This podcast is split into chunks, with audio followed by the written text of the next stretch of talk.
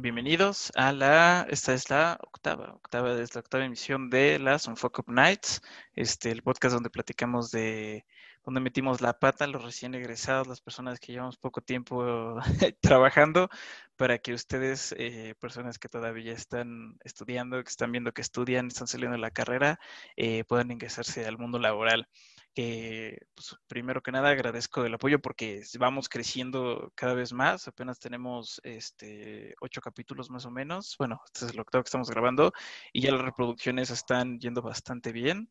Entonces, pues se agradece todo el apoyo. Este, y pues qué gusto que están encontrando el interés, ¿no? Ya por ahí nos llegó una una pequeña noticia de que una persona en verdad le sirvió todo esto para emprender su negocio. Entonces, eh, pues qué increíble, ¿no? Que por lo menos podamos apoyar un poquito, ¿no? Eh, pues este capítulo ya lo vengo prometiendo desde hace un par de semanas. Este es con Ali Ocampo. Ella me echó a mí la mano también. Ella es psicóloga. Ella ahorita nos va a, contar un poco más de ella. Eh, lo que yo sé, lo que he platicado con ella, está en recursos humanos.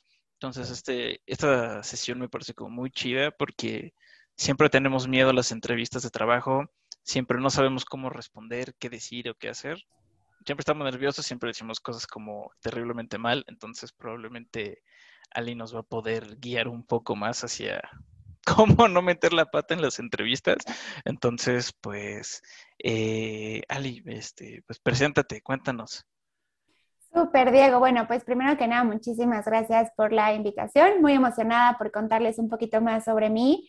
Eh, como Diego ya comentó, soy psicóloga, soy egresada súper orgullosa de la UNAM. Eh, por distintas razones de la vida terminé en el área de recursos humanos, específicamente en el, en el área de talent acquisition.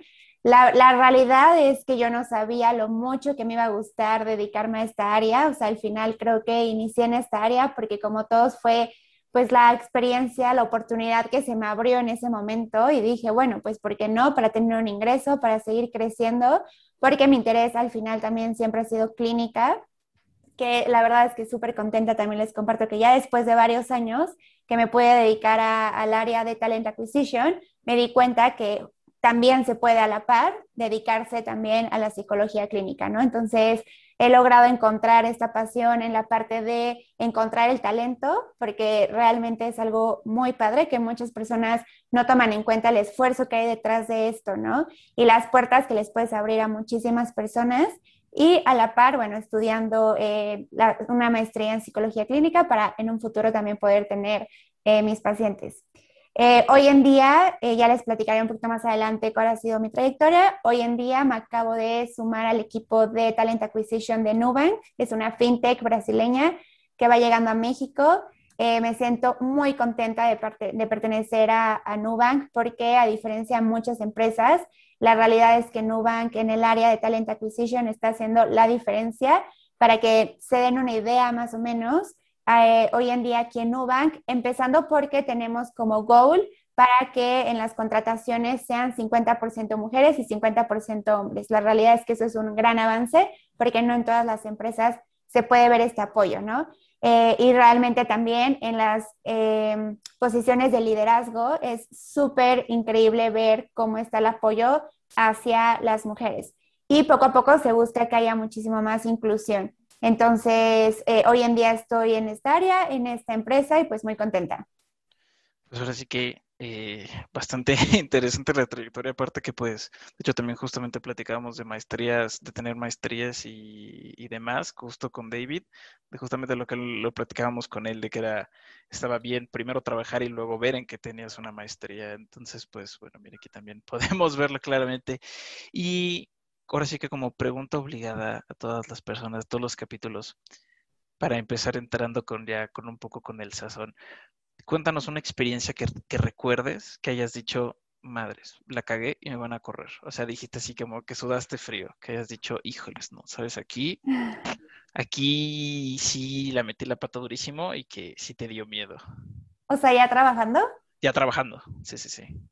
Pues sí, la verdad es que sí tengo una que aparte me da mucha risa porque ya cuando, o sea, ya ahorita que crecí me doy cuenta que no fue nada grave, o sea, en el momento te espantas muchísimo, pero por ejemplo, eh, mi primer trabajo fue en una firma de reclutamiento muy grande y eh, lo va a tratar de explicar resumido para que se pueda entender, pero nosotras teníamos off limits con varias empresas. Entonces, ¿qué quiere decir esto? Que tú no puedes mandarle mensaje a ciertas empresas, ¿no? O sea, como para, para buscar candidatos de su, de su empresa o también eh, nosotros como empresa, eh, si tenemos algún cliente muy grande, no todas las personas de la empresa les podemos estar escribiendo a sus clientes. O sea, esos clientes pueden ser muy especiales y te dicen, ¿sabes qué? Está perfecto, está bien que estemos trabajando juntos, pero solamente quiero un punto de contacto. Entonces, no quiero que todos tus empleados me estén buscando. Y ya, entonces, eh, una de las actividades como Headhunter, eh, tienes que estar buscando clientes constantemente. Entonces, pues yo súper intensa, te dicen como, oye, a ver, pues busca muchísimos clientes y les vas a empezar a mandar correos. Y había un cliente que era intocable, o sea, que era como, no, este cliente no lo puedes tocar. Y pues nada, o sea, para mí fue muy fácil. Cuando yo veo el contacto del cliente, a mí de verdad se me borró por completo que no podía mandarle un correo a ese cliente, ¿no? Y era como un tipo, no competencia, pero era como un trabajo en equipo que cada que ya habías encontrado un cliente te parabas al pizarrón y anotabas el nombre del cliente. Entonces, pues este cliente era súper grande, ¿no? Entonces, cuando yo lo encontré y obviamente no me acordaba que no le podíamos escribir, yo súper emocionada, súper así de que, no, no, no, ya encontré un cliente gigante, eh, le voy a mandar mensaje y pues yo me voy a, o sea, yo voy a conseguir ese cliente pues ya me paré, anoté y todo, y nadie me decía nada, pero yo sentía como el ambiente tenso, ¿no? Así como de, no, pues ya la regaste, o sea, como que alguien la regó, pero yo seguía normal y yo de que, no, pues súper bien, me va a ir súper bien porque voy a conseguir este cliente, y nada, al final una amiga muy linda se acercó y me dijo, oye Ali, ese cliente es prohibidísimo, prohibidísimo tocarlo, o sea, es así de que vida o muerte. Y pues ya nada, la verdad es que yo me quería morir, o sea, de esas es que te da el estómago, te pones súper roja, o sea, yo decía, ¿qué voy a hacer? Ya, o sea, vino, o sea, vi venir por atrás mi jefe. La realidad es que en ese momento tenía un jefe, un tipazo súper lindo, y pues aparte yo era becaria, entonces mm. como que me acerqué a él y le dije, porque creo yo, hasta la fecha, que una de las cosas más importantes en el trabajo es que todos, o sea, todos podemos cometer errores, pero eh, la diferencia es cómo lo enfrentas, ¿no? Entonces, yo creo que ahí eh, yo me paré luego, luego y fue como, oye, eh, fulanito, la verdad es que cometí un error. Y él, ¿qué hiciste, Ali? Y ya le dije, bueno, también se fue para atrás. Me dijo, no, no, no, no, a ver, tranquila. Y ya, como que él lo trató de solucionar. Pero bueno, eso fue como... Y la verdad es que ahorita que lo, lo estoy contando, sé que no es algo grave, pero pues cuando es tu primer trabajo, lo sientes como grave. Sí, sí, se vive, se vive súper diferente. De hecho, eso está muy chido. Ese consejo, este, también ya lo habíamos como medio abordado, pero de otros lados, el de siempre ser como muy honesto, ¿no? O sea, el de, o sea, de que yo, por ejemplo, este, también sé que, por ejemplo, mentir en cosas como mentir en un CV o mentir en ciertas otras cosas, es como, sea, jamás, jamás lo debes de hacer. O sea, aparte, por lo general, casi todas las empresas, pues tienen como un, pues una especie de fondo por, para los nuevos, porque es natural que vayan a meter la pata, ¿no? Entonces, este, y aparte, pues, y va a pasar, o sea, independientemente sea becario, sea alguien que sea nuevo, pues va a meter la pata. Entonces, eso siempre se agradece de las empresas que tengan esa consideración y esa, pues esa paciencia con los chavos, porque pues sí, no, o sea, todo el mundo mete la pata así abismalmente. Pero no, sí, no, qué, qué miedo. Esas, esas, esas sí me ha pasado, porque aparte me imagino perfectamente que tú estabas orgullosa, así de que es como decía, güey. Ah, no, claro, claro, yo decía, no, no, no, es que si me contesta, ya la hice.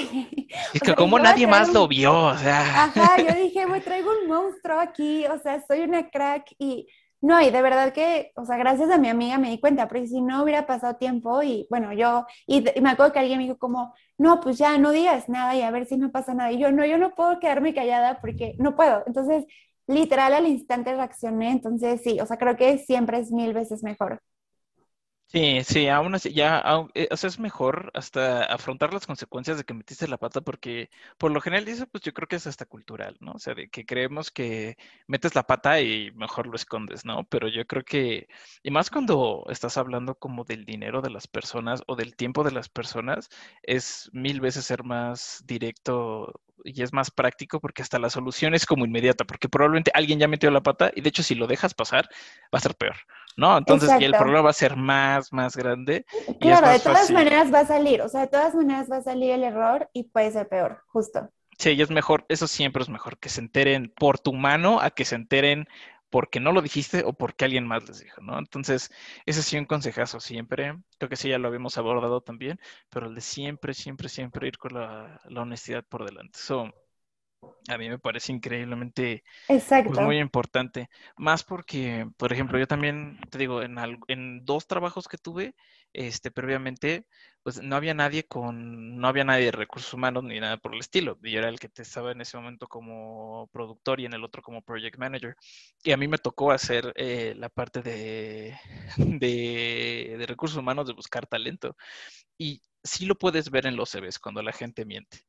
Entonces, este, o cuando mienten en su portafolio, cosas así. O sea, como que creen que no, creen que lo pueden disimular, pero muchas veces no. Y la verdad es que ese es un no y un tacho rotundo a cualquier empresa en la que quieras, ¿no?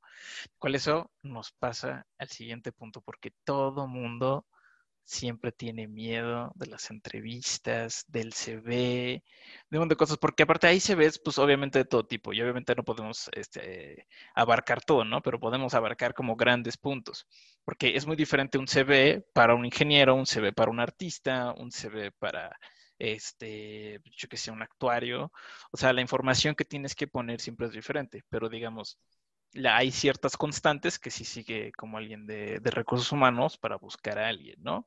Entonces, estaría chido si nos cuentas un poco tu perspectiva de, de, como reclutadora, de cómo es un poco el proceso de la entrevista.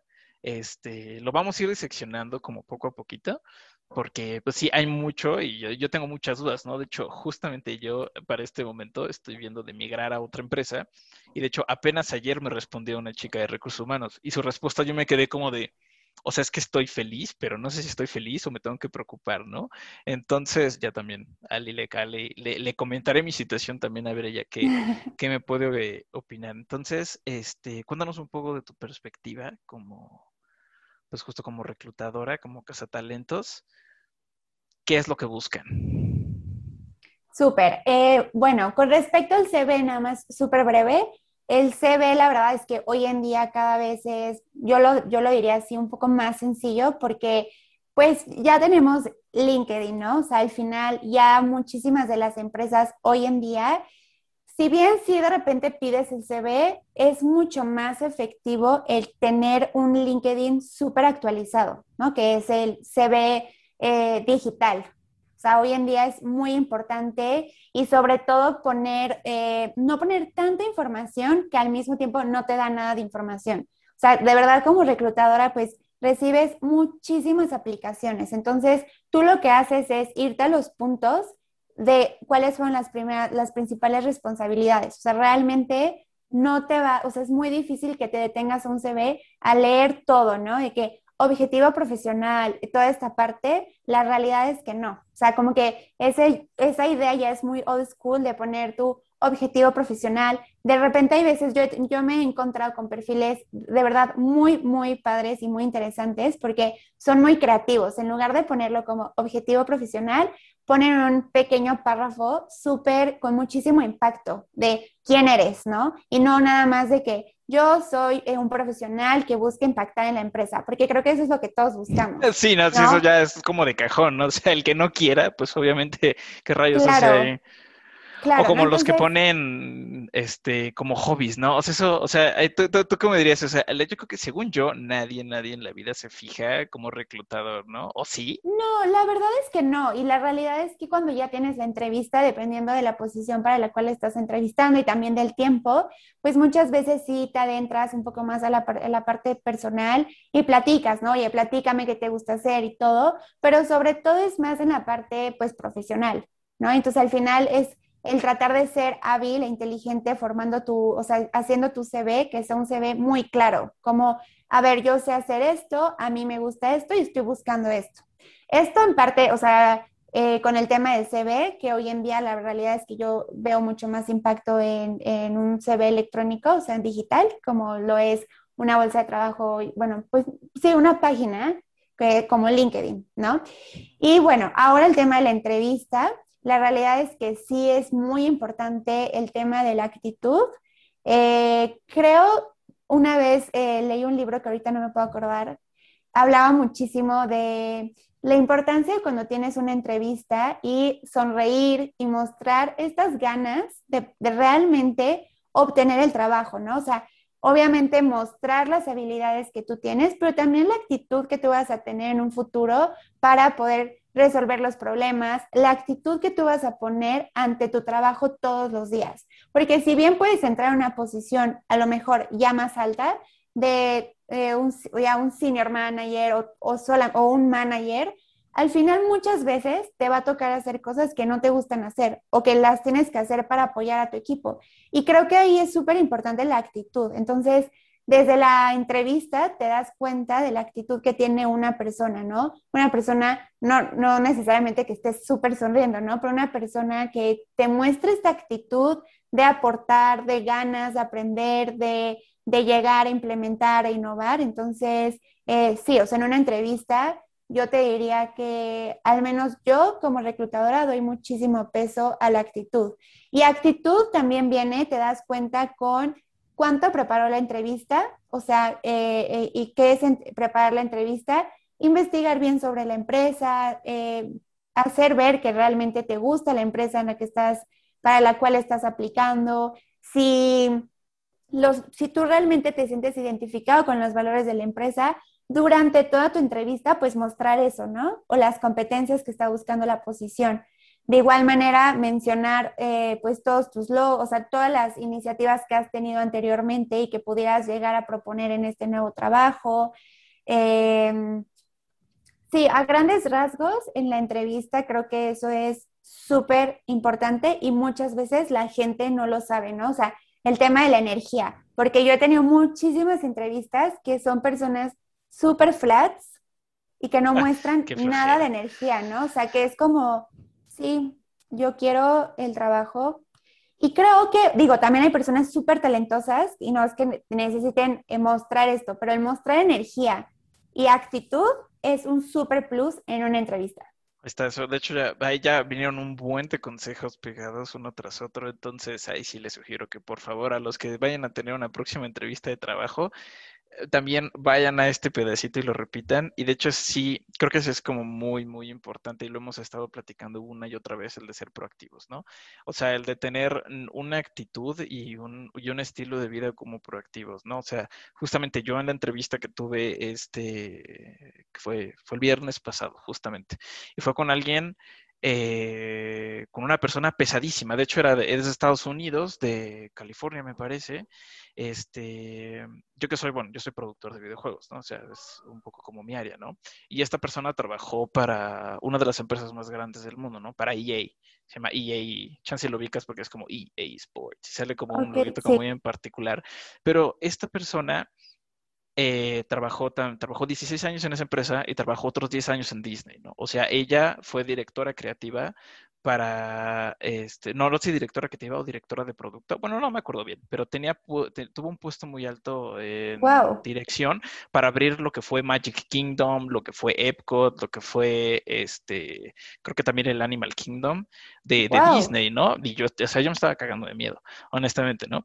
Este, y también mucho lo que ella me comentaba y que, bueno, que, que fue lo que le gustó de lo que yo le platiqué, es que el, el chiste de ser proactivos, el de, yo le comenté, aquí en México, como no hay desarrollo, de videojuegos que tomen mucho tiempo, lo mejor que puedes hacer es hacer pequeños proyectos para cagarla rápido. No, o sea, es como de, entonces, pero ella, eh, ella lo que notó y las buenas notas que dio, porque luego me dieron como justo el feedback de vuelta, fue justamente eso, ¿no? O sea, el de, el que fueras proactivo, el que estuvieras haciendo cosas, el que te hubieras metido a hacer proyectos, no importa si lo lograste o no, pero el hecho de que te metiste a hacer el proyecto, este, ya habla sobre si en el estudio va a haber algún problema, algún conflicto, algún nuevo proyecto, que pues vas a estar al frente a la vanguardia de, de hacer ahí. Entonces, entonces ya vimos eso muy, muy claramente, ¿no? O sea, el de una actitud proactiva. Y pues sí, ¿no? Yo creo que ese también varía un poco igual, bueno, de empresa a empresa, no sé, porque eh, entre pues el investigar, no sé qué tanto, porque supongo que hay algunas que no les debe de importar tanto, o sea, digamos, también, probable que estoy hablando completamente desde la ignorancia, ¿no? Eh, pero, por ejemplo, asumo que en cosas como más casuales como llamémoslo Ox o 7-Eleven, Cinemex, digamos, chance, y esas cosas no las van a tomar tanto en cuenta, sino como chance como para otras más grandes, ¿no? O, o por ejemplo, eso es importante y por eso es que estamos haciendo esto. ¿Tú consideras que este, como si nos pudieras dar como tres puntos como para preparar esa entrevista, ¿no? Porque justo nos comentas de, hay que preparar una entrevista, ¿no? No, lo mejor no es llegar en caliente, ¿no? Así como yo busqué a esta persona en LinkedIn para saber qué rayos había hecho de su vida, entonces no llegué desde cero sabiendo quién era, ¿no? Me hubiera agarrado en curva, si en ese momento me hubiera ya contado quién era y yo me hubiera como que sacado de pedo, ¿no? Entonces esto que nos dices de preparar la entrevista, si nos puedes dar unos pequeños dos, tres puntos como para irlo. Y ya después de eso, creo que vamos a arrancar con, unas cosas un poco más claro.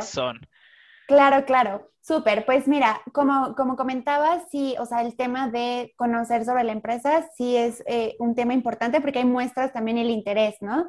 Entonces, eh, pues sí, investigar eh, sobre la empresa, o sea, yo hablo, por ejemplo, ahorita de Nubank o de Uber, bueno, Uber ya es tal cual una empresa formada, pero por ejemplo, Nubank, ahorita que sigue siendo una startup, es una fintech, investigar, ¿no? O sea, qué rondas de inversión, eh, cuáles son los productos que están lanzando. Entonces, al final, esta parte ya eh, te das cuenta que la persona realmente está interesada.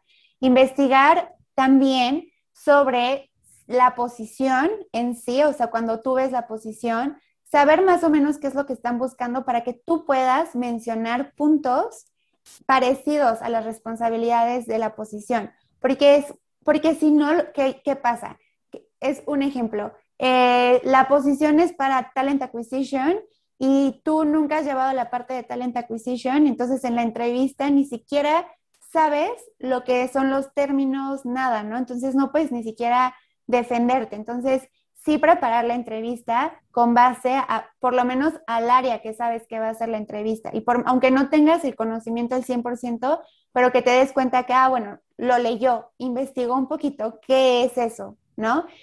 Y, em, y otra cosa que yo recomendaría igual eh, preparar es esta parte de, de, las competencias, de los valores que tienen las empresas o la empresa que tú estás aplicando, para que tú puedas transmitir durante la, entrevista que compartes esa ideología, que compartes esos valores. Tú como reclutador dices, ah, ok, o sea, esta, a esta persona, un ejemplo súper básico. Eh, aquí, por ejemplo, en, en Nubank buscamos personas que sean súper, que tengan mucho ownership, o sea, que sean dueños de sus procesos. ¿Por qué? Porque al final no va a haber nadie atrás que les estén diciendo cómo hacer las cosas. O sea, sí, pero no va a estar tu jefe pegado. Por el tipo de empresa y por el rush que tenemos, tú tienes que sacar tu chamba, ¿no? Entonces, si tú ya sabes que la empresa es así, tú ya tienes que mencionar, ah, a mí me encanta eh, ser eh, dueño de mis procesos, no me gusta que tener, no, no me gusta tener micromanagement. Ah, que si tú no investigaste eso, llegas y dices, no, la verdad es que a mí me gusta muchísimo tener muchísima guía, me encanta que mi jefe esté atrás de mí y que me esté diciendo las cosas. Ay, qué horror. Y que me esté diciendo cómo hacer las cosas porque soy una persona muy estructurada y necesito que me estés... Ahí ya hay un choque. Y si tú investigaste antes que no es así, ya llegas a la entrevista preparado, entonces tú como reclutador dices, ah, súper bien. Entonces sí investigo y sí le gusta la forma en que nosotros trabajamos. Ok, ok, ese, está, ese, está chido, ese sí de ya, ya saben cómo tenerlo investigado un poco. Y por ejemplo, si quisiéramos saber cuáles son esos valores, este, supongo que los podemos ver a través del mismo, de los mismos productos, de sus propias plataformas, o según yo, casi todos tienen un, una página web donde, bueno, ponen ahí como los grandes valores de la empresa, ¿no? Es como bastante común. Sí, sí, la verdad es que sí, justo, o sea, en todas las páginas están los valores de la empresa y pues la verdad es que ser muy creativo, ¿no? O sea, mostrar esta, como mencionaba, esta proactividad, estas ganas de, entrar. Eh, un ejemplo también, tuvimos una presentación de una persona que va a una posición alta para la parte de eh, Customer Excellence Y bueno, esta persona ya pidió su tarjeta, eh, investigó cómo llega la tarjeta, entonces en la entrevista fue como de, sí, ya tengo mi, mi tarjeta de Nubank y funciona de esta manera. Entonces, Ah, o sea, claro que tú como reclutadora te das cuenta de la, del tiempo que se invirtió en la investigación, del tiempo en que, o sea, que al final es una persona que realmente cuando entra a la empresa va a traer la playera bien puesta. Ok, mira, esa, esa, esa frase ahí me parece como un poco, un poco interesante porque hemos hablado mucho de este chiste de ponerte la playera, ¿no? De, el, del- la, la ligera separación entre la explotación laboral y el ponerte la camiseta. Este, pero también, antes de eso, yo te iba a preguntar, este, ¿qué tanto, en dado caso, está el de volverse un lamebotas de la empresa o el haber investigado, ¿no? O sea, ustedes como reclutadores, porque seguramente llega alguien que así se berrea con todo lo que es la empresa, y sí me encantaría, y literal, se vuelve un lamebotas de la empresa, ¿llegar a esos extremos o nos quedamos para los, o nos quedamos un poco antes? No, la verdad yo creo que ahí también depende mucho de la persona, o sea, de, hay trabajos que realmente son tu sueño, ¿no? Entonces, Sí, creo que cuando es tu sueño o cuando es una empresa o un lugar donde realmente te ves, es muy natural que te salga que te salga investigar mucho, ¿no? O Ok, sea, al sí. final, te- yo te puedo hablar de mi experiencia cuando estuve en el proceso de Nubank. Bueno, en verdad, en verdad, yo deseaba el trabajo, entonces me puse a investigar, no te puedo explicar, o sea, vi muchísimos videos, vi cómo funcionaban los productos y todo, y en la entrevista, al final, tú muestras tu deseo, el deseo Sí. de pertenecer a la, em- a la empresa. Entonces, yo creo que ahí también pues depende mucho de la personalidad, depende mucho de la empresa en la que estés aplicando. O sea, obviamente, si estás aplicando a una empresa porque necesitas el trabajo y a lo mejor y no te vuelve loca la chamba, o sea, la empresa, pues sí se va a ver un poquito más forzado el que te memorizaste así de que, y fue fundada en no sé qué y todo. Cuando realmente es una empresa que es tu target, que dices, qué increíble trabajar en esa empresa porque voy a sumar y también voy a aprender, se da de manera natural. Entonces creo que no llegas a un extremo, a un extremo como, como lo mencionas. ok, eso está cool, eso está cool. Y ahora sí ya un poco más en, en ciertas preguntas que siempre son como las trick questions de todas las entrevistas, ¿no? O sea, primeras que se vienen, las primeras que te ponen en, en la mente, ¿no? Este, eh, virtudes y defectos, ¿no? O sea, por ejemplo, aquí voy antes de eso, creo que primero vamos a partir de, de virtudes, porque en las últimas entrevistas que me tocó hacer, bueno, la última que fue este, creo que fue miércoles o jueves y luego otra el viernes, pero bueno, ya había pasado un tiempo de la otra. Eh, igual, no, nomás me preguntaban de mis virtudes, no me preguntaron de los defectos ni de nada. Pero a mí, además como dato curioso, a mí yo creí que yo no iba a pasar al siguiente paso tan solo por la respuesta que yo había dado en mis virtudes. Por ejemplo, a mí justamente me preguntaron, bueno, ¿cuáles son tus mayores virtudes? Porque estoy aplicando un puesto de project management, ¿no? Entonces, este, y yo dije, no, pues es que en todos los proyectos donde he trabajado, este, la gente le gusta mucho trabajar conmigo, en mi equipo, este, aun cuando ya estoy fuera de la empresa o ellos están fuera de la empresa, me buscan, si busco crear un, un espacio donde el equipo se sienta seguro y donde puedan trabajar y ser como súper proactivos y la cosa, ¿no? Y ya cuando acabó la entrevista dije, puta, hubiera dicho como algo otra madre, así como, es que siempre entrego a tiempo y me queda todo de puta madre, ¿no? Y me quedé, y me quedé y dije, no, ya, o sea, tú, o sea, estoy aplicando para una de Project Management y yo respondí esa mamada altruista, ¿no? Y justamente me vuelve a contactar la reclutadora y me dice, nos encantó esa respuesta en particular porque son prácticamente los valores de la empresa, ¿no? Ya que ya me lo dijo ya la, ya cuando tuve la entrevista con esta otra persona con Débora, la de Estados Unidos. Y yo dije, como, no mames, o sea, me cagué, ¿no? O sea, yo, yo creí que ahí, Sí, había sí, sí, valido que no verga, sabes ¿no? si habías contestado bien y que esa, esa respuesta ya te habían rechazado. Sí, sí, no, sí, sí me, sí me sudó, ¿no? Pero, por ejemplo, en ese estilo de preguntas, ¿no? O sea, porque obviamente no hay una respuesta clara y lo que vimos en el capítulo pasado con David, que él nos dijo, porque también nos dijo que trabajó como un año de recursos humanos en HCBC, me parece, nos dijo que alguien de recursos humanos lo que busca es que puedas cumplir la tarea. O sea, ¿puedes cumplir la tarea sí o no? ¿No? Entonces, a grandes rasgos fue lo que nos comentó, ¿no? Entonces, por ejemplo, de este estilo, vamos a ir abordando primero así esta pregunta, ¿no? O sea, que es como con la que muchos abren, me parece, con el de tus virtudes. ¿qué nos puedes contar desde el lado de recursos humanos de esa pregunta? Súper. En lo particular, creo yo que, o sea, como que ha, ido cambiando mucho la forma de entrevistar. Hoy en día yo te puedo decir que en todas mis entrevistas, la realidad es que no hago esas, tanto esas preguntas. Muchas veces lo que buscan con esas preguntas es ver la capacidad que tú tienes justo de algún, algún tipo de competencia. Por ejemplo, eh, Smart Solver Problem, o sea, que tengas la capacidad de resolver problemas. Entonces, que tú digas como, sí, una de mis fortalezas es resolver problemas. Entonces, ahí es como de, ah, ok, y volviendo al tema, ¿no? Por ejemplo, si tú haces match y eh, investigaste sobre la empresa y sabes que es una empresa súper dinámica y todo el tiempo está cambiando, claro que sabes que a la empresa le va a gustar esa respuesta porque están buscando una persona que tenga la facilidad de resolver problemas.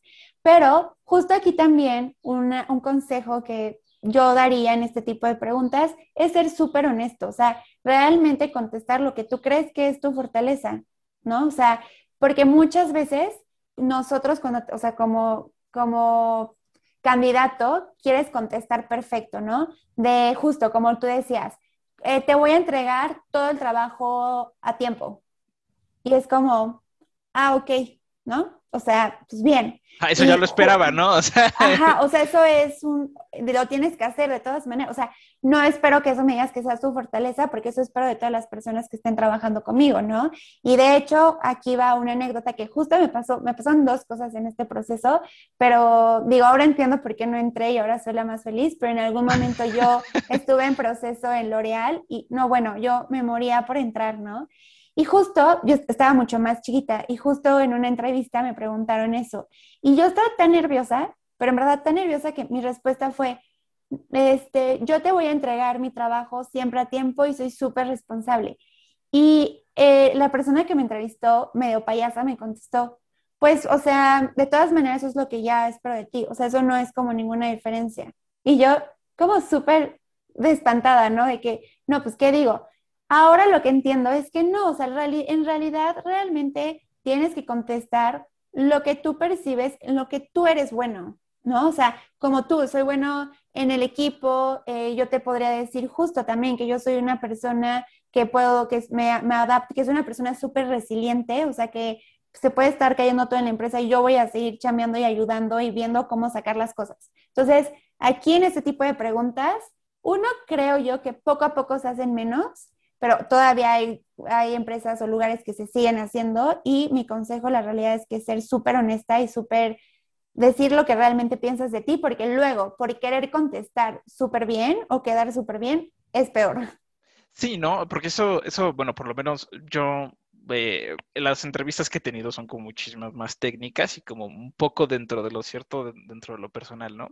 Pero también, obviamente, como alguien de recursos humanos y como alguien, como por ejemplo yo que tengo que manejar proyectos, tienes que, tienes que saber leer a las personas entre líneas, ¿no? Entonces, esa es parte también, de cierta forma, cómo lo hace alguien de recursos humanos, ¿no? Por ejemplo, a mí me tocó en una entrevista que un chavo dijo este, que quería, estaba aplicando para un puesto donde eh, él iba a ser parte de un equipo como muy pequeño de personas, donde iban a trabajar casi todo el tiempo pegadas a esas personas, ¿no? Y él dijo como de que le gusta trabajar en equipo, pero cuando la gente no hace las cosas se frustra, ¿no?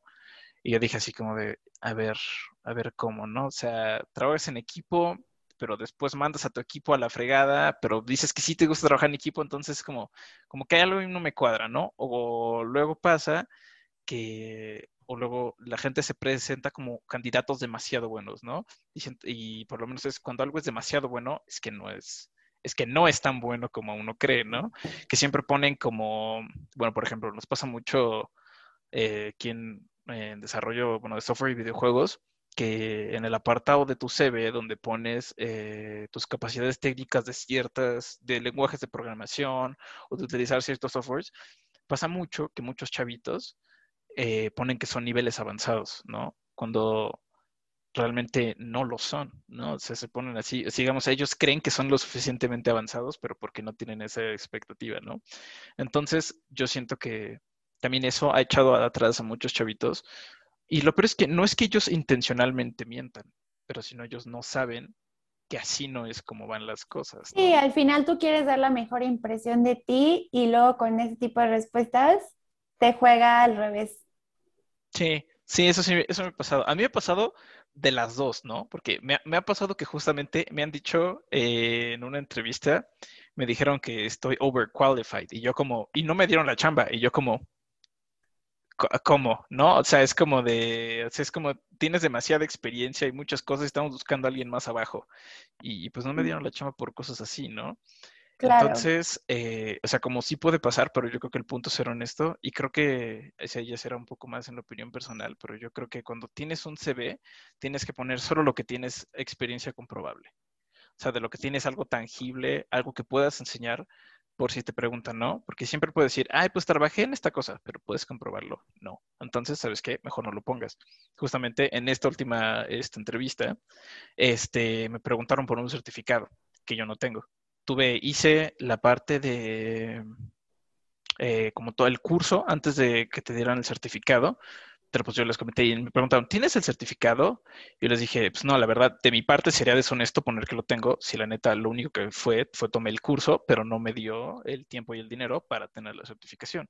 Entonces, no, es como de, ah, ok, perfecto, lo entendemos, ¿no? O sea, que lo hayas puesto, claro. A diferencia de que lo haya yo puesto y la neta es que a la hora no lo tengo, ¿no? Entonces, eso creo que también es, muy importante. Y otra que creo que se va ligando un poco, ¿no? A lo que ya estamos, hemos estado platicando, que es todo alrededor de los valores de la empresa, ¿no? Pero, por ejemplo, cuando te preguntan por, esta que también es como típica, este, el cómo te ves en corto, mediano y largo plazo. O sea, a mí, a mí me ha tocado que en la gran mayoría me, las me han hecho esa pregunta cómo es abordarlo, cómo uno debería. Porque, por ejemplo, un, pequeño paréntesis, ¿no? Porque, por ejemplo, este, disculpa la interrupción. No, no te este, preocupes. Eh, por ejemplo, yo, porque esta, esta también es duda personal, ¿no? O sea, porque yo he dicho, yo al final de cuentas quiero emigrar a un gran estudio en el extranjero porque mi meta es este, que mi nombre esté en grandes producciones, ¿no?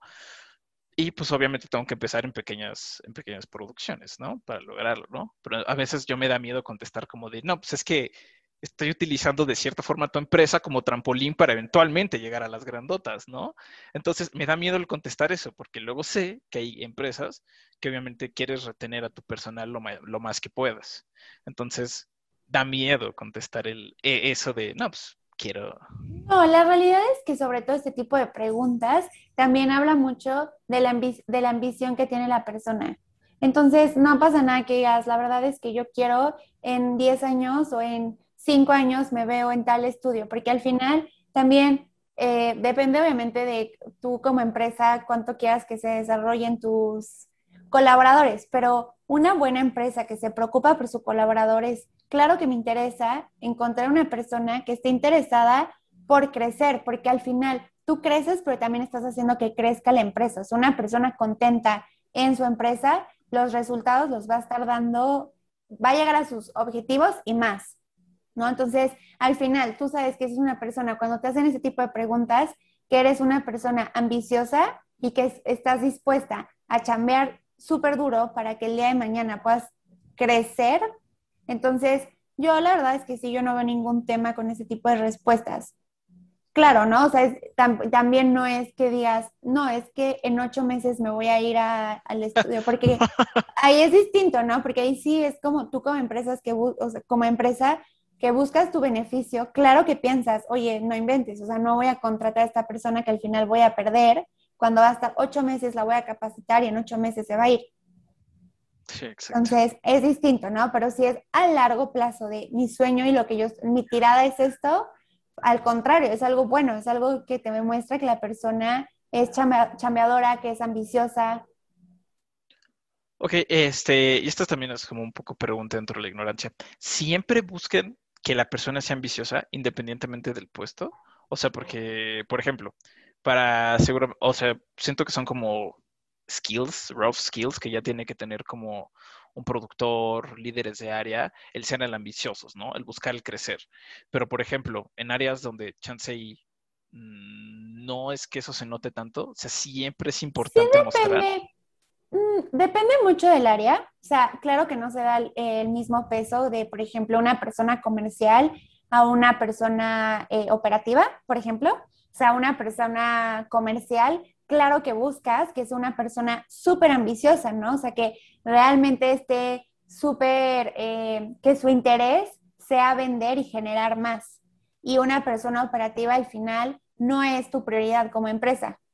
Pero si buscas eso porque tú sabes que si es una persona ambiciosa que está buscando crecer, al final esa persona, aunque dependiendo de la, de la posición que esa persona tenga, pero va a tener un impacto positivo dentro de la, de la organización. O sea, no va a ser lo mínimo indispensable de lo que está en tus, en tus responsabilidades, de que pues mis responsabilidades son estas cuatro cosas, nada más las hago. O sea, al final, una persona ambiciosa que tiene este deseo de crecer siempre va a ser un extra de lo que realmente te toca.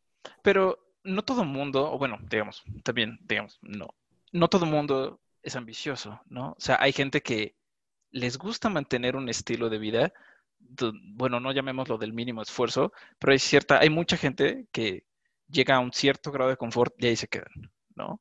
Pero entonces, ¿qué pasa con todo ese estilo de personas, no? O sea, es como el de... No, o sea, no, tampoco pasa nada, o sea, tampoco, no es un punto definitivo que por esa parte eh, descartes a una persona, ¿no? Pero en muchas posiciones sí es un cierto plus. Ok. y también como, y también como de estabilidad dentro de la persona, o sea, como que te da un tipo de información de la persona, pero tampoco es que porque contestaste que te quieres quedar en la misma posición seis años, te, va, te vayan a descartar, tampoco. Ok, ok, ok. Esa, esa, porque también siempre hay como que uno, tiene la espinita, ¿no? Pero ok. Y a ver, siguiente pregunta, ¿no? La de los defectos. Porque, por ejemplo, igual, hicieron esa pregunta el miércoles pasado, este, jueves pasado, igual, ¿no? Este, ahí contesté algo, sabes, bueno, supongo que al final salió bien porque pasé a la siguiente fase, ¿no?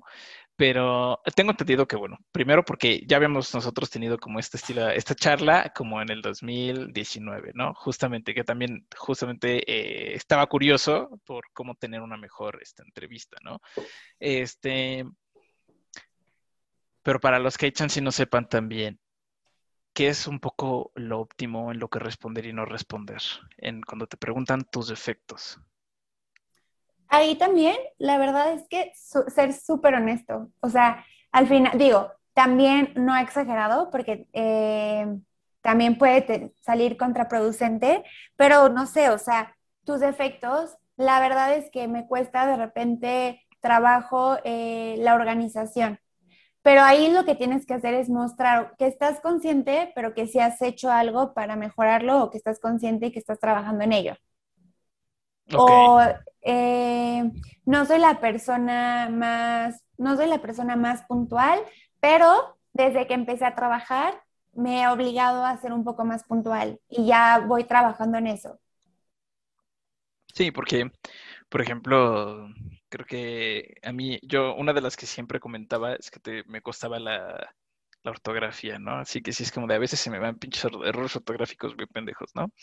Este, pero por ejemplo, sé que es diferente contestar eso, yo como un project manager, a diferente, pongamos un redactor, un, este, un traductor, alguien que está haciendo. Sí, sí, claro, claro, claro, claro. O sea, no, no es como que, no sé, yo como reclutadora diga, no me gusta hablar con la gente, ¿no? O sea, la verdad mi defecto es que odio hablar con la gente y no me gusta estar en contacto todo el tiempo con la gente. No, pues la verdad ahí sí no, ¿sabes? O sea, al final es algo que voy a estar haciendo todos los días. Ok, y por ejemplo, ¿qué sería una definitivamente una respuesta que no tienes que poner ahí? O sea, una que sí definitivamente es, chance hay un no automático. ¿Hay alguna que más o menos? Pues es que ahorita no sé, o sea, alguna que se me ocurra, pero pues no sé, o sea, no sé si hay personas, la verdad es que no me ha tocado hasta ahorita, pero pues supongo que si hay personas que es como de, no, pues la verdad es que mi efecto es que hago lo mínimo indispensable, no sé, ¿no? O sea, al final ahí sí sería como, no, pues no, ¿sabes? O sea, ya desde aquí me estás diciendo que esto, no estás dispuesto a echarle todas las ganas, pues para mí sí ya es un no. Ok. Pero la verdad es que siento que son o sea, es difícil que una persona te llegue a decir algo así en una entrevista. ¿Cuál, ha sido, que tú recuerdes la peor entrevista que has tenido. Obviamente, eh, omitir detalles, empresas, este, sí, ¿no? Pero que puedas hacer recordar un poco de cuál fue la peor, o sea, que tú ya como reclutadora hayas hablado con alguien. O sea, seguro tienes chance y alguna que tienes una marca, que, que hasta le hayas dicho a tu amiga, a un amigo, amiga, así como de, no mames lo que este güey me contestó, ¿no? No, sí, muchas, la verdad es que muchas pero una que me viene ahorita a la mente justo fue hace pues, relativamente poco y me acuerdo mucho porque yo decía, wow, una, una chava que se postuló para la posición y todo, y bueno, parecía que, que no quería el trabajo, ¿no? Así de que yo le decía, bueno, ¿qué investigaste sobre, sobre nosotros? Platícame. Y no, la verdad, nada todavía ahí como que muchas veces puedes entender que lo mejor está, o sea, es complicado, ¿no? Pero bueno, a lo mejor estaba muy ocupada la persona, entonces no pudo, entonces ya, yo dije, no te preocupes, te voy a platicar de qué se trata, qué es lo que nosotros hacemos, y ya, ¿no? Le, le di toda la explicación, todo, el speech, y su actitud era, mm, ok, sí. No, pues platícame un poquito más de tus responsabilidades, cuéntame Sí, pues ventas. Ok, pero entonces parecía que yo le tenía que estar sacando las palabras así, ¿no? O sea, en lugar de ella poner de su parte para mostrar cuál es, o sea, cuál es su conocimiento, cuál es, o sea, qué es lo que ha hecho, entonces, y que ahí va mucho de la mano con lo que comenté en un inicio, ¿no? O sea, el tema de la actitud se nota luego, luego.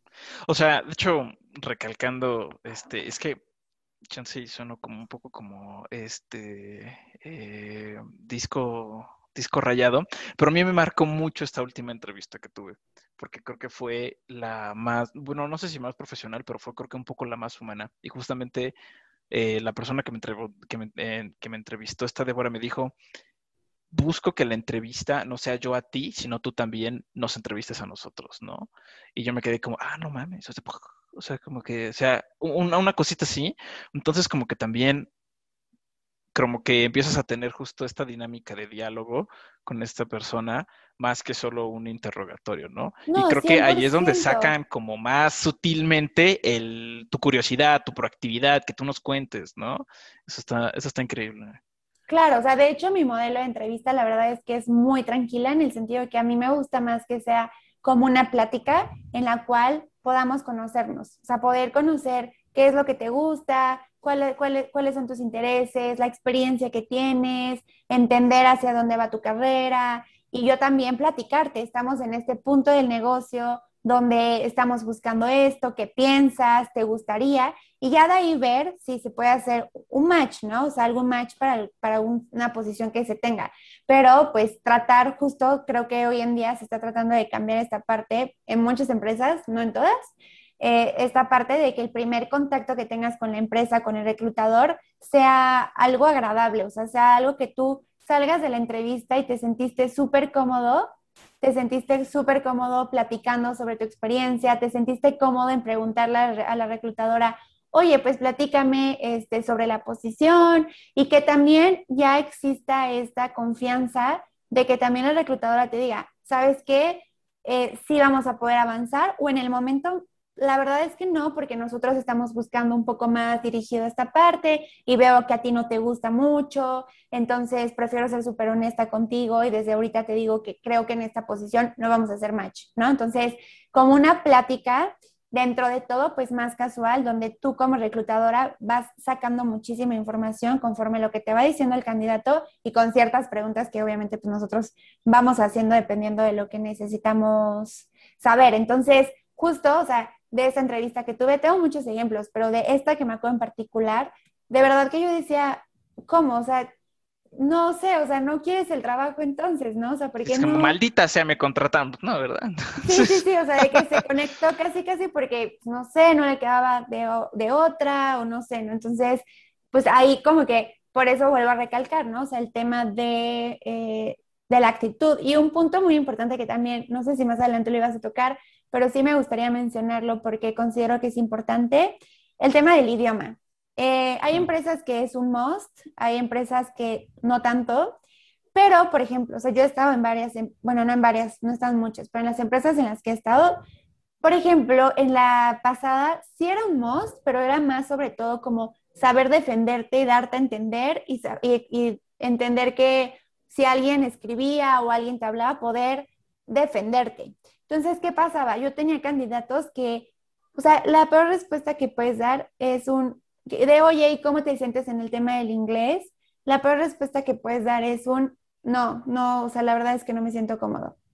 Porque al final ahí ni siquiera te diste la oportunidad de intentarlo.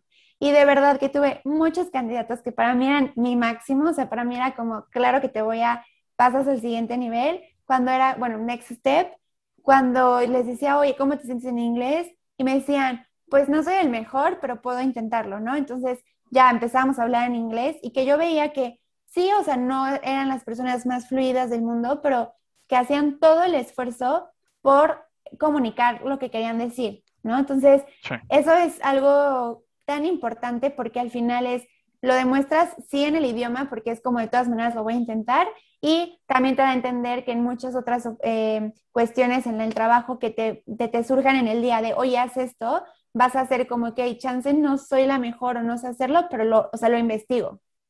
Sí, no, aparte igual creo que supongo que pues esta barrera este del idioma, pues creo que aparte uno, uno número uno cada vez se hace más angosta, este, y aparte, digamos, creo que hasta cierto punto para ciertas posiciones no es pretexto, bueno, o no debería de ser cierto pretexto porque, pues en dado caso tienes la accesibilidad a todo, aunque sea, ni siquiera necesariamente tienes que llegar, o bueno, siento yo que tienes que llegar al grado de hablarlo fluido, pero desde términos técnicos, bueno, desde los tecnicismos, desde ciertas cosas, o sea, por lo menos que tengas esas bases o, ese interés, ¿no? Entonces, eso, eso, eso sí, entonces igual para todos los que estén, nos, nos estén escuchando, que hincapié cada vez somos más. Qué increíble y espero que este capítulo les sirva muchísimo.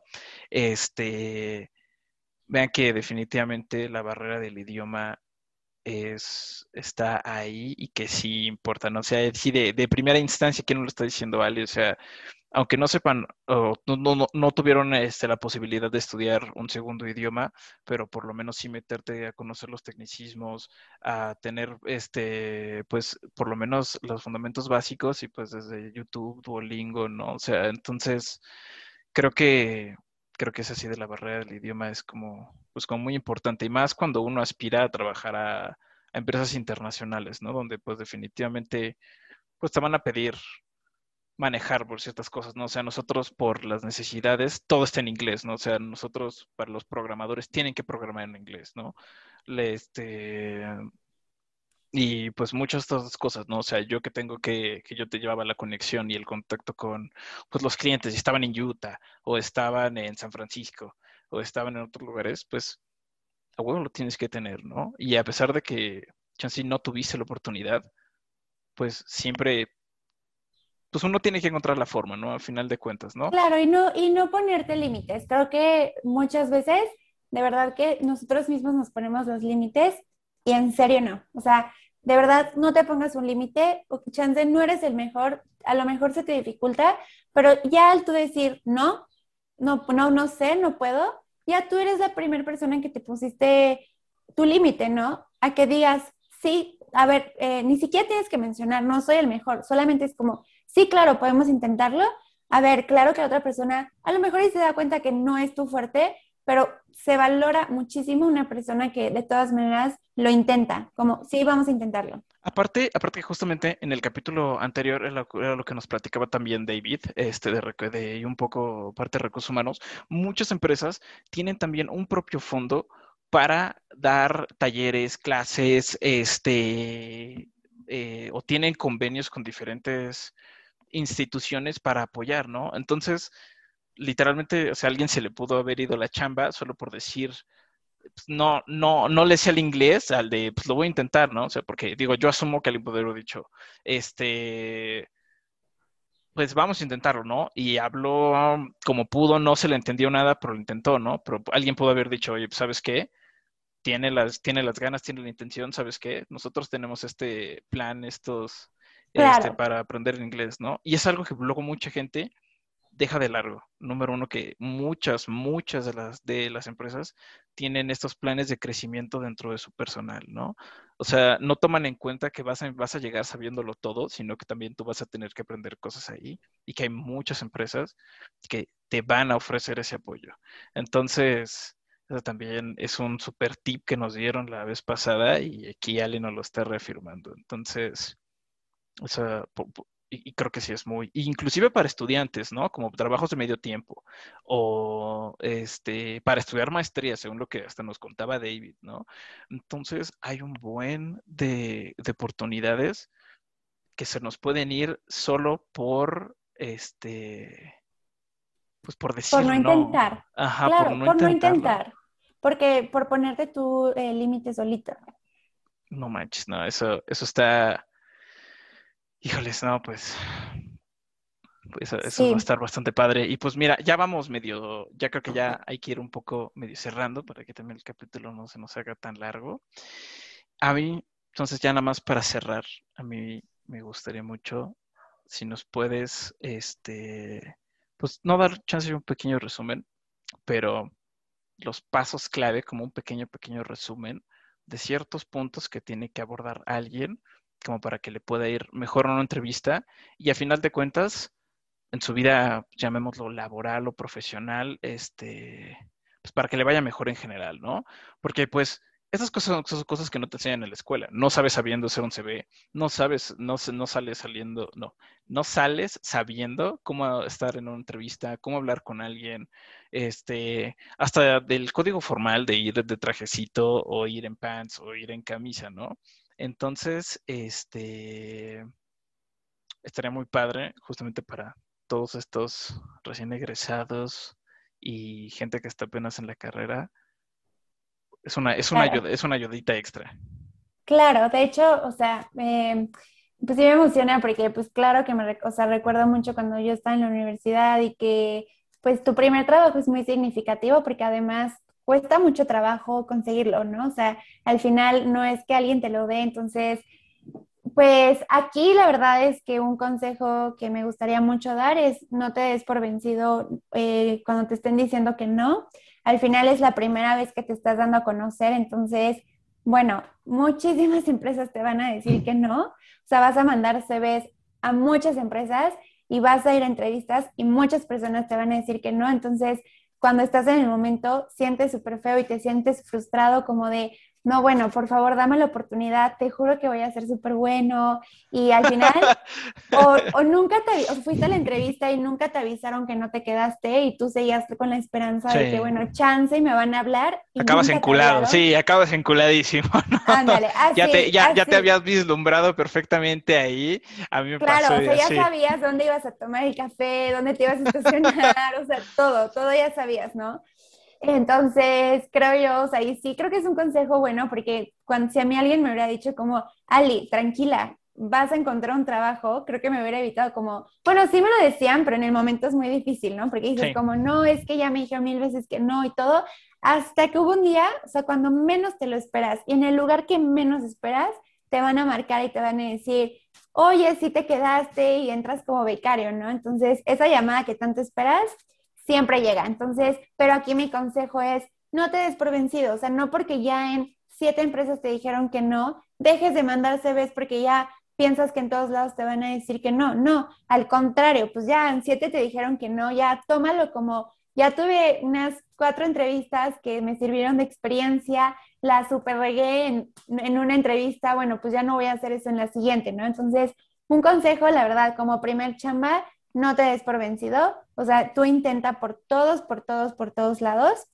Eh, también una, un consejo que yo sí les daría hoy en día, por la situación en la que estamos, por la situación que vivimos y por en el país que vivimos, sí es importante antes de terminar tu carrera tener un tipo de experiencia laboral, porque ese tipo de experiencia laboral, aunque sean seis meses en prácticas o seis meses como becario, te van a abrir muchas puertas después.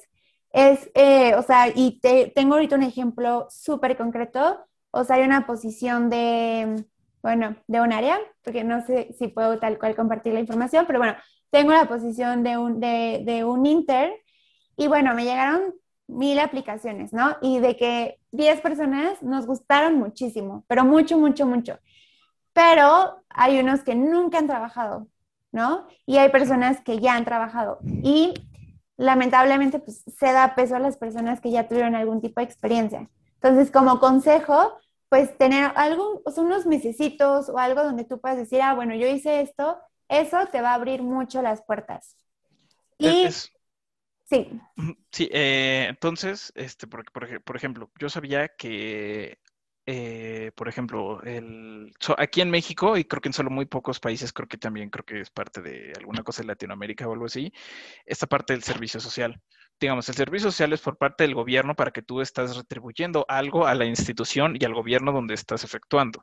Pero, por ejemplo, yo sé que, este, y a mí me rechazaron un internship en Estados Unidos porque yo tenía, era un internship para, un, eh, para personas con un año de experiencia. Y dije, ok, en la posición que tengo actualmente tengo un año laboralmente tengo dos y medio, tres, ¿no? Entonces como que sí lo ocupo. Y literalmente me rebotaron porque este, yo no sabía que el servicio social eh, en el extranjero cuenta como un internship, pero aquí en México el internship ya cuenta como otra cosa que el servicio social, ¿no? Entonces, de hecho, esto está muy cool y que sí nos estás dejando muy claro que el servicio social cuenta como experiencia laboral. Entonces hay que elegir bien dónde hacer tu servicio social, ¿no? Sí, y es importante, digo, al final mi servicio social fue horrible, fue una pesadilla, eh, pero a la, yo tuve la oportunidad de hacer unas prácticas en otro lado, porque al final, o sea, sí te toman en cuenta que hayas hecho algo de tu carrera. Sí, eso, eso, eso creo que es muy importante. A mí en mi universidad varias personas hacían su servicio social eh, en la biblioteca. ¿No? O sea, que podías ahí cumplir tus horas, ¿no? A diferencia de buscar propiamente un servicio social que fuera como más de tu área, ¿no? Entonces, esa sí está como muy bien porque la gente dice, y esta duda, ¿no? Desde cómo me piden experiencia, pero yo no tengo nada de experiencia, ¿no? No he tenido ninguna chamba. Ok, bueno, tu servicio social cuenta. Entonces, elegir un buen servicio social creo que es justamente esto que nos estás contando de que vale, vale la... o sí, o tratar o eh, si bien no lograste, porque digo, depende, también depende mucho de las universidades, ¿no? O sea, yo soy egresada de la UNAM y muchas veces es complicado encontrar un buen servicio social, por ejemplo, en la UNAM, ¿no? No, no imposible, sí los hay, pero no es de repente tan sencillo. Entonces, ir haciendo conciencia desde que estás en la carrera, si quieres encontrar una chamba en un determinado lugar, hacer conciencia que a lo mejor entonces desde antes empieza como becario, ¿no? Porque al final ya saliendo de la universidad, estabas como becario, pero ya hay posibilidades de que te contraten como tiempo completo, ¿no?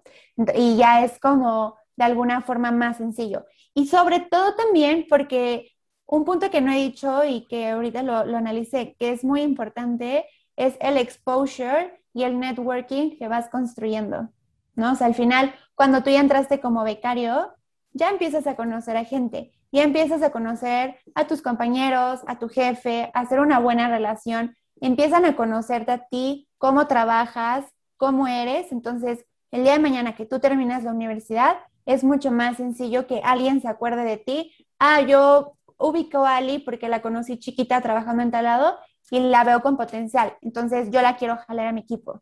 Eso, eso.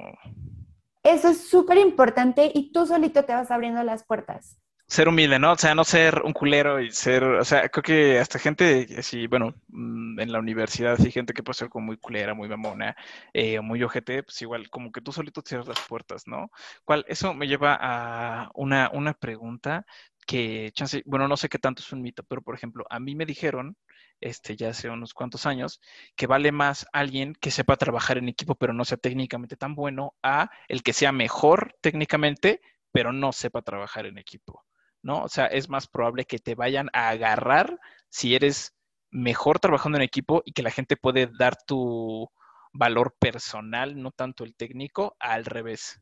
¿Eso es, ¿eso es cierto o estoy diciendo puras mentiras? No, no, es que al final, o sea, también algo que no se menciona nunca y que yo me he dado cuenta que sí es importante es que claro que, claro que es muy importante que seas bueno en lo que haces en temas de hard skills, pero no solamente eso es importante en, un trabajo, ¿no? O sea, creo que también es importante la parte integral, o sea, que seas una persona que te sabes adaptar, que seas una persona que sabes trabajar en equipo.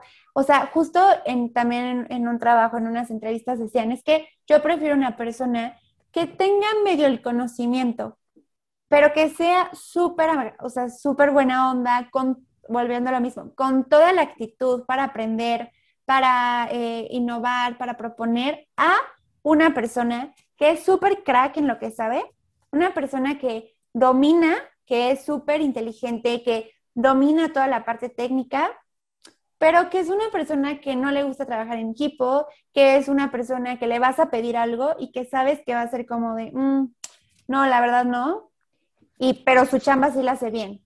¿Me explico? Ok, sí, entonces no estaba del todo mal, pero, pero sí. Ok, eso, eso es muy bueno, ¿no? Y, y el siempre forjar buenas relaciones. Uno tiene, uno llega a pasar donde uno desprestigia el, el poder del networking y yo creo que pues es, es como 50, bueno, no sé 50-50, pero a mí sí me ha pasado que le he podido dar chamba a amigos o meter amigos a lugares porque conocen a esas personas o están dentro de ahí o alguien puede avalar por ellos, ¿no? Claro, y sobre todo porque ya sabes, o sea, muchas veces es más fácil que tú recomiendas a una persona porque ya sabes cómo trabaja a una persona que no tienes idea. O sea, esa persona te puede decir, yo soy espectacular, pero nunca la has visto trabajar. de hecho, eso es Sí, aparte de hecho, eh, me, me, es muy curioso porque justamente esta entrevista que obtuve fue porque encontré a un tipo que tiene la misma posición que yo, estudió en la misma universidad que yo, y así lo vi en LinkedIn y dije, ah, no mames, a ver, le voy a mandar, le voy a mandar un mensajito. Y le hablé así de, hola, oye, ¿cómo estás? Pues yo tengo un poquito de tiempo de esto, ya tengo mucho más trayectoria. Sí, quería, y primero dije, yo no sabía que tenían una vacante abierta, ¿no? Pero me acerqué a él como de, oye, pues quiero, tú que ya tienes más tiempo que yo, ¿cómo es todo el pedo? Este, ¿qué me puedes, qué, me puedes decir? Y él me dijo, a ver, oye, cuéntame tu experiencia. Y al final me dijo, oye, tenemos una vacante. ¿no? Entonces, como que chance si hubiera sido como por otra forma, chance ni siquiera hubiera eh, logrado estas entrevistas. Entonces, sí es muy importante quién conoces.